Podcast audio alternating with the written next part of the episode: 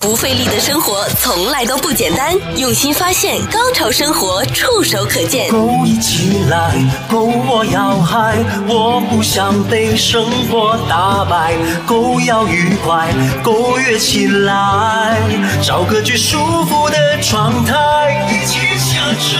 不需强求，找到最熟悉的节奏，来吧，朋友，放下包袱，回到你我那个年代。你需要暂时停下来，找到对生活的态度，享受最高潮的生活。 Go，潮生活。欢迎各位收听今天的《购潮生活》，我是小伟。美国卡车司机，他号称是全球司机收入最高啊、那么近几年也引发了越来越多的一些老司机或是年轻的一代啊，成为一名美国卡车司机的这种憧憬。所以我们今天也邀请到的是一位外号叫“物流小跑哥”啊，来到我们的节目，带大家一起去深入了解一下，起码是目前最真实的美国卡车行业的情况。Hello，你好。你好，小伟，收音机旁边的听众，你们好，我是一名每天穿梭在洛杉矶各大港口的物流小跑哥。哎，疫情期间这个听说工作还比之前更忙碌了，是吧？对的，嗯，今年是同期是比往年更加忙碌了。全球司机收入最高的国家就在美国的卡车司机哈、那究竟美国的卡车司机的工资有多少呢？工资薪酬这个方面是啊、呃有分跑外州的，还有 local，、或者我现在做的呃跑港口的，嗯他们的支付方式也会有所不一样的。薪酬是按照小时来计算，嗯，因为我做卡车司机有五年了，嗯，我在外州逗留时间、跑长途时间的确比较少，嗯，然后我大部分时间都会留在港口，它会有，比如说老司机的钱比较多一点，新司机的钱比较少一点，有这种区别吗？也有区别的。嗯可是他们的计算方式有的是跑趟，嗯有的是按小时，按小时，可是平均大概的薪酬都会在二十八嗯，左右。那如果跑外州的这种长途，还跟你们这种跑 local 的或是港口的，那他的这个年收入哈、大概他的这个数字会在什么数字范围之内呢？大概在八万到十万之间。刚开始也是为了生活，嗯在当时没有找到方向的时候，也跟着邻居，嗯一个墨西哥人，嗯然后就跑去考驾照了。我们都考过了，然后一直还留在这个行业，只是我这五年有一直坚持着。嗯。对，那这五年当中呢，你有跑过长途或是其他不同的路线吗？有刚拿驾驾照前三个月是一直跑外州的，嗯，当时候我在一家美国公司 Swift，包括我的驾照也是在这里考的，嗯嗯所以我当时候是当早上考完驾照，然后下午我们就跟一个组车，然后就开始长途，就开始上班了。那你有机会能够马上就去开这个大卡车吗？有，因为我们每个人开车时间是十一个小时，所以当他完成他的工作的时候，我就会上驾驶舱，嗯，然后继续接下来十一个小时的就是驾你驶。开了对，它几乎就不停喽。对的，没有错。除了要到客户那里卸货的时候，嗯才有休息的时间，才有停顿的，哇，那加油呢？吃饭呢？那怎么办？也是很简短的半个小时哦或者一个小时内完成。那你刚刚提到哈，那在啊五、年前成为一个卡车司机，那当然就要去考牌。他对这个司机本身有什么具体的要求吗？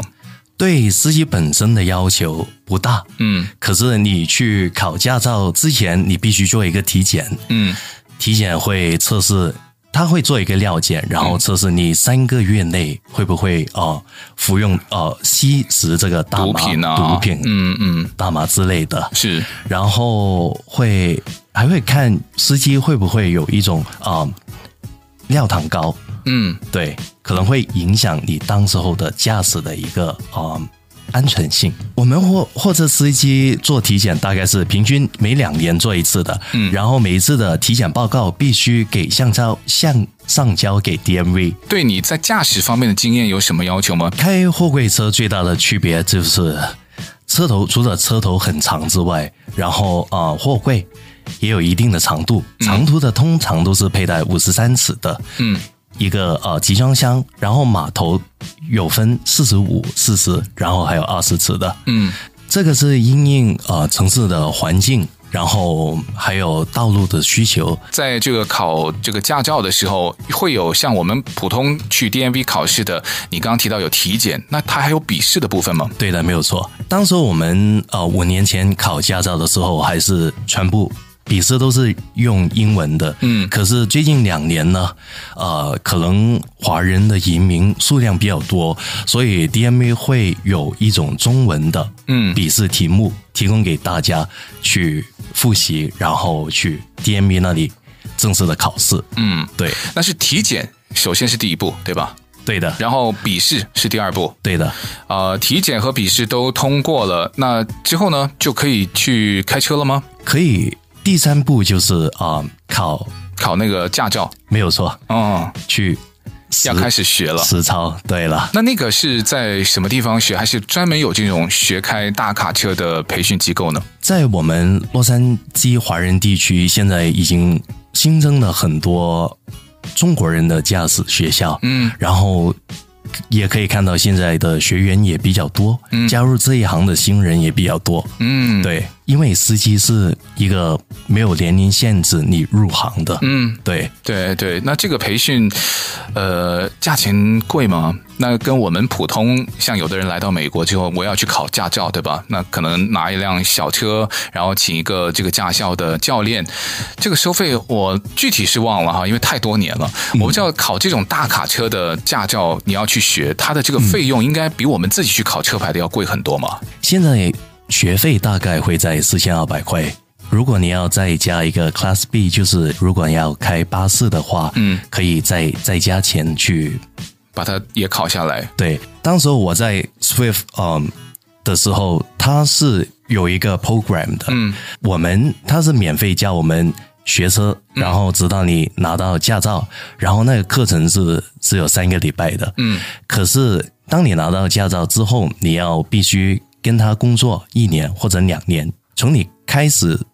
跟他工作以后，他会每个 paycheck 那里会扣除相应的学费。那所以这个扣除相应的学费，你有算过那笔账吗？是大概跟就如果你自己去花钱去先去考，是不是价钱差不多？对的，也是差不多。可是就不用你一下子拿这么多钱出来，好比说很多新的移民，对对，刚开始或者做别的工作，然后突然拿一笔钱出来，对他压力还是蛮大的。我们考笔试的时候呢，机会是没有限制的，嗯可是当你考完笔试之后，要考路试的时候，一年只有三次机会，哦所以你一年之内三次没有考过的话呢，嗯啊就要等下一年了。那就要再交钱了。对，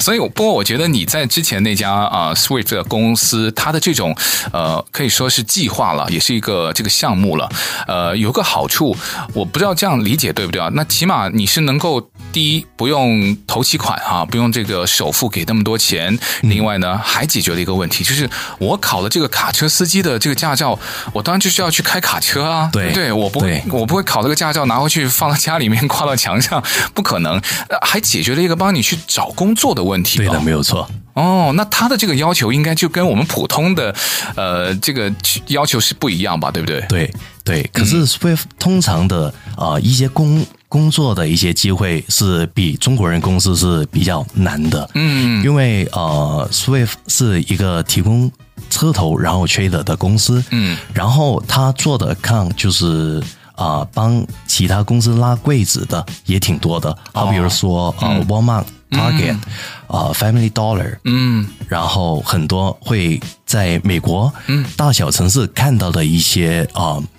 商商业他们是有联系的，他提供的这个 program 也也非常，我觉得很很合适，也很灵活。对的没有错啊让你能够轻松的步入了这一行。呃，看到你是很年轻的这个卡车司机嗯嘛，那他会不会就是诶，在年龄方面当年也会有要求，嗯然后语言方面有没有要求？你刚刚说起这个话题呢，就让我想起我刚从 Swift 出来，然后啊、嗯转型回来做码头的时候，嗯，因为当时我的驾照是比较新，然后如果要回中国人这个圈子去找工作的话，他们有最低的那个驾照的年限的，哦，对对对最低有多少要求？几年？起码有一年，起码一年。，对，因为嗯，保险是比较容易上，然后会比较便宜，嗯，所以到时候，当时候我在找工作的一些资讯，嗯网站联系到当时候带我出来啊、呃做码头的第一家公司，嗯，对我还记得当时候老板说我我在电话上面跟他谈话的时候，他只告诉我你够胆就能来上班了。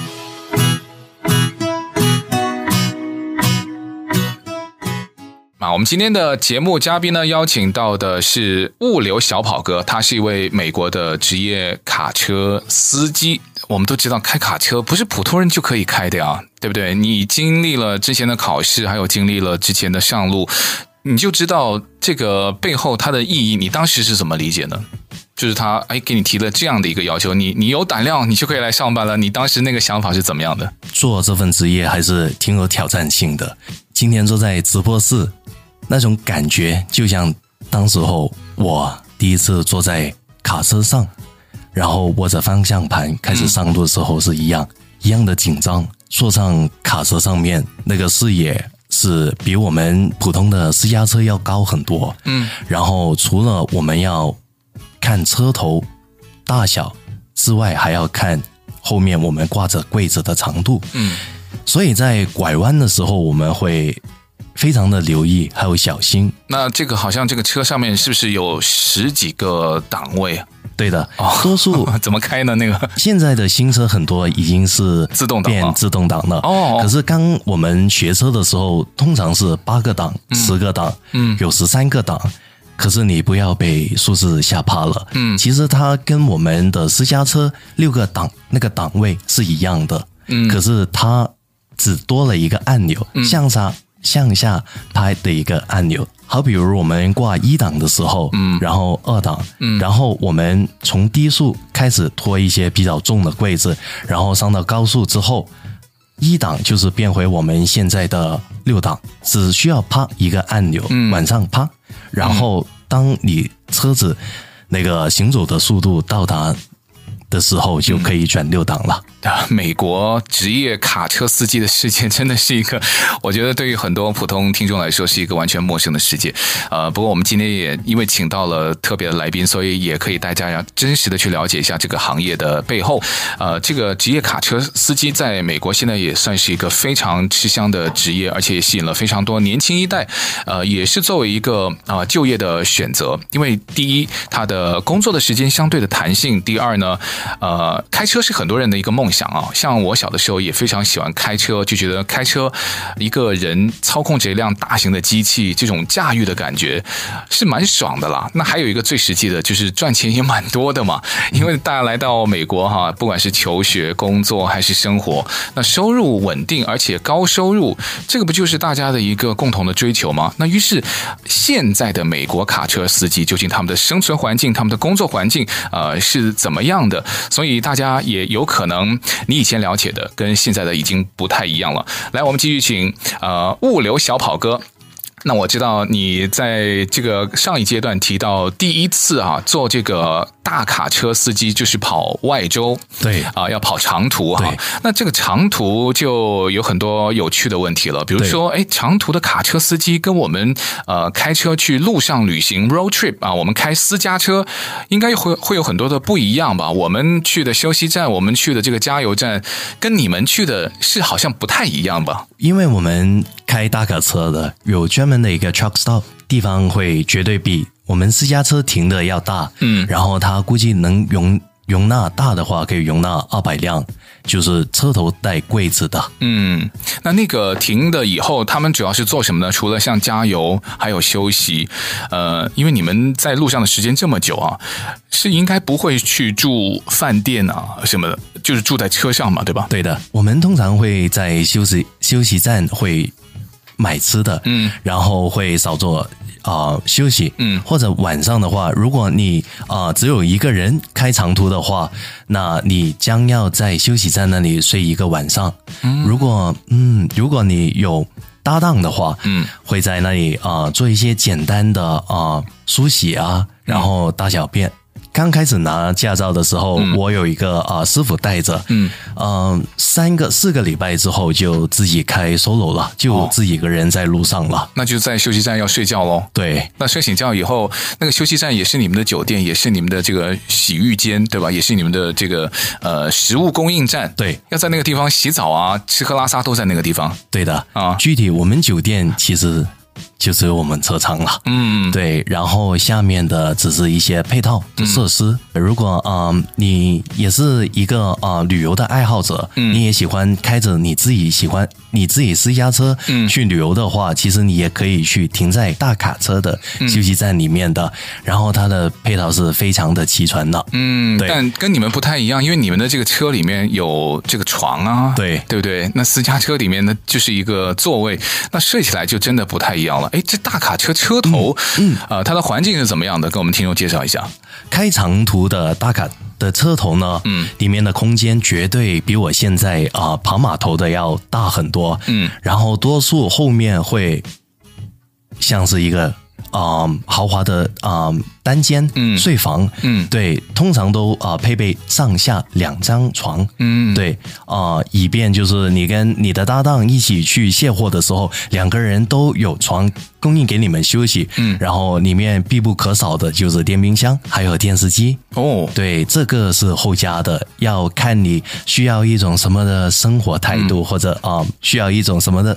追求去对，啊我也听说，好像有的人还在这个车里面去做饭啊，是对的是可以吗？还是呃，那就要看个人的需求嘛，也可以的。也可以哈、嗯，对的，大多数呃中国人呢，他们都有一个中国胃，嗯他们都喜欢吃一些热的东西，对所以他们会啊、转变一下自己的啊、电的一个电压，嗯然后会在里面啊、会有电饭锅呀，嗯，还不止会有一个简易的炉，打边炉也是可以的，哦，对，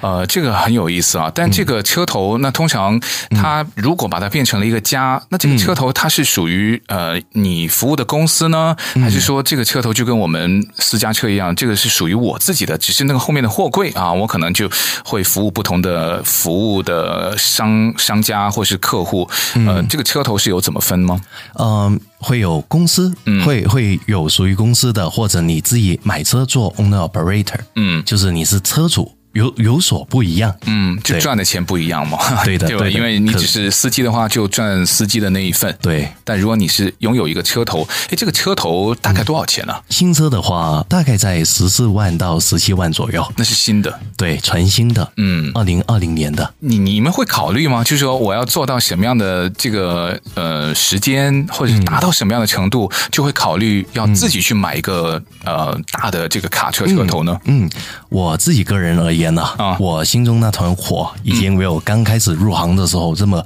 猛烈 了。对，所以嗯，我现在还不会去考虑自己买一个车头。嗯，我还是挺享受现在打工的。嗯就是那种啊、心心态。嗯对，因为当你做车主之后啊。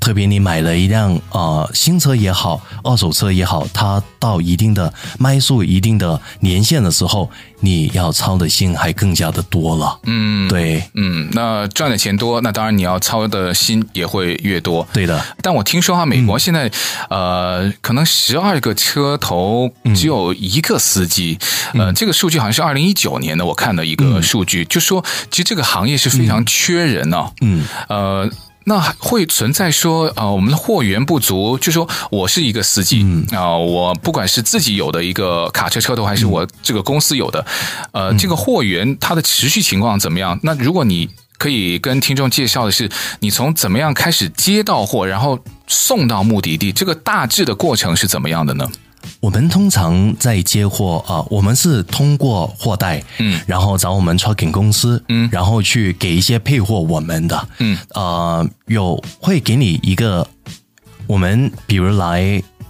拿洛杉矶来做一个地标，他会安排好你要送东部 New Jersey 或者一个某一个城市，嗯然后回来的时候，他也会帮你安排好一个固定的路线，嗯，对，里面有呃整柜或者也有散货。当经济不太好的时候，回程呃可能你要多跑几个点，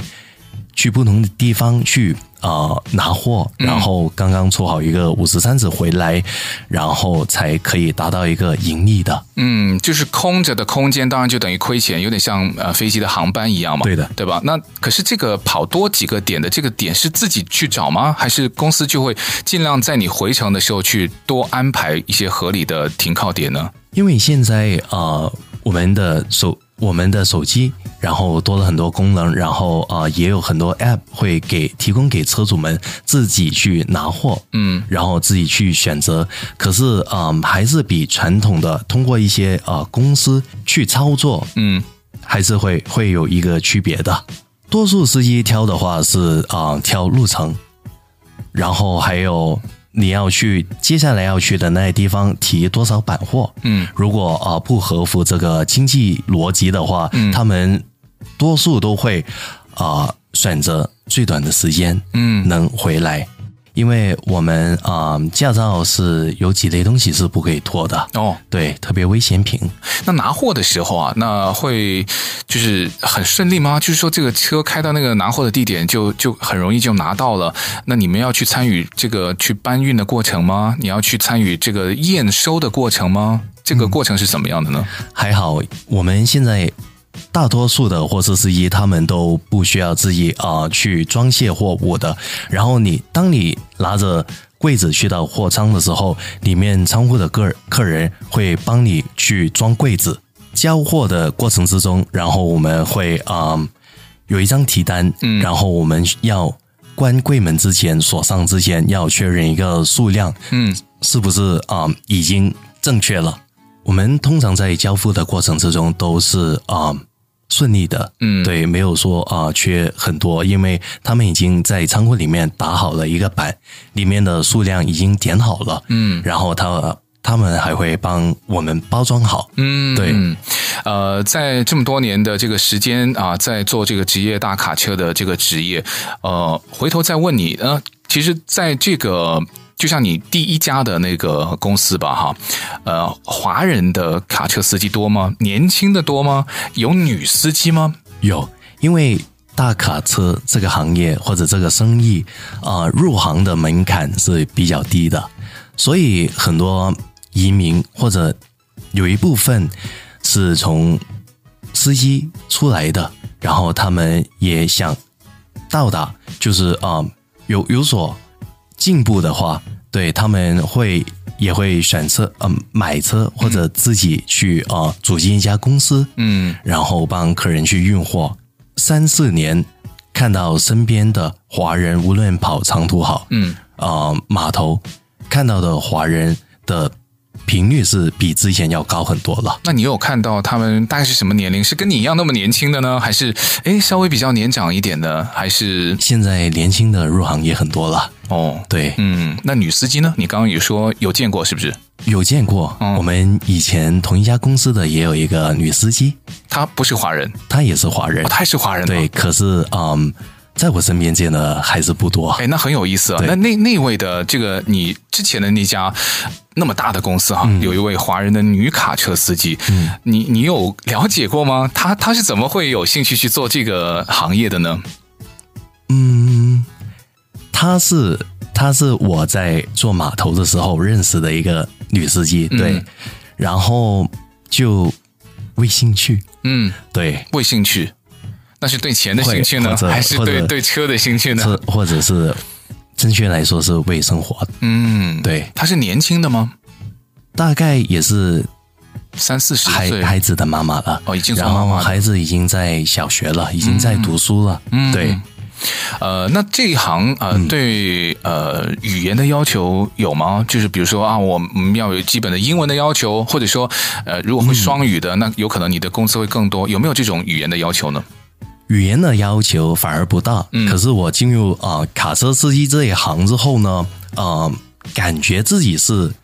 反而从里面会提升到自己一个语言的能力。这个也是一个蛮有趣的行业啊。不过我们的节目时间关系呢，我们这一段就先聊到这儿。呃，我们在下一次的节目呢，会继续请呃物流小跑哥要分享一下呢，我们再把这个行业呃介绍了一个大概的概念，而且是最近这些行业的一些变化，有可能跟你以前了解到的都已经完全不一样了。呃，物流小跑哥他现在他自己还开着车，而且又年轻，也还摄影啊。我我有时候看到你的那个 Instagram 上面啊，有很多很酷的在啊、呃码头啊，在这个开着大卡车的一些呃路边的、路上的或是在驾驶的一些情况。嗯，呃，现在都会有很多人对你这个行业非常的好奇吗？那你会有这种在网络上的分享吗？因为开车这一行是非常的枯燥的，所以我必须找一个兴趣来继续自己去坚持这一份工作。嗯然后我我还是对身边的事物，然后人还是挺有感觉的，挺敏感的。嗯所以一看到好看的东西，然后美丽的东西，都会拿出手机拍下来。你会愿意，如果大家就是今天听节目哈、也去关注一下，也起码去了解一下现在这个呃美国的卡车司机像呃物流小跑跟你的这个看到的景象，你也可以告诉大家，对不对？你的也可那以个 Instagram 的那个账号是什么？对，我的 Instagram 账号是广州 underscore 一九九零，嗯广州下划线，下划线。然后数字的一九九零，对的，广州是拼音。拼音啊、哦、，G U A N G 啊，然后 Z H O U，对然后的，下划线一九九零。对，没有错。好，那如果大家在这一段时间，如果也会好奇啊，也可以去关注一下啊，物流小跑哥他的这个 Instagram 上面的账号。我们下期的节目呢，会再跟物流小跑哥去聊一聊，呃，在他目前从事的这个码头的啊卡车司机，还有一些在美国可能对于呃卡车的一些道路的法规啊，呃，或者说他对于做卡车司机，呃，自己这么多年有没有一些觉得很好的啊？有一些觉得啊，其实也会有得必有失的一些部分。我们也敬请我们的听众呢，要留意我们下一期节目的播出。今天也感谢物流小宝哥，谢感谢谢你，小伟我们下次再见。好的，拜拜下期见。 《